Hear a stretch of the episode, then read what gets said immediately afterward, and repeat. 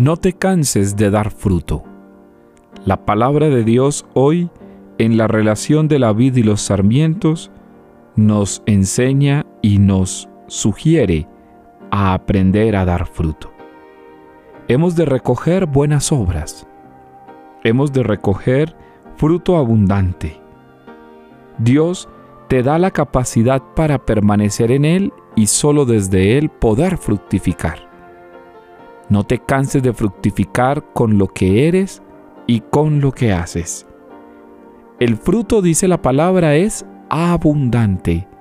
Por eso tus frutos han de ser así. No des poco. El mundo está cansado de mediocridad, pero aún más está cansado de hombres y mujeres mediocres. Los creyentes no podemos conformarnos con la mediocridad.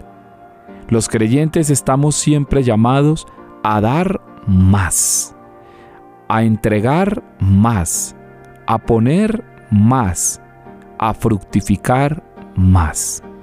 Y ese más, no se confundan, queridos hermanos y hermanas, no es un más de cantidad, es el más de la calidad, con la calidad con la que sirves, con la calidad con la que intentas aconsejar a otros, con la calidad con la que te dejas llenar de paciencia, con la calidad con la que brindas frutos.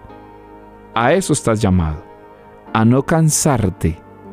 Hay situaciones de la vida que sí, seguramente nos cansan, pero el Señor es descanso.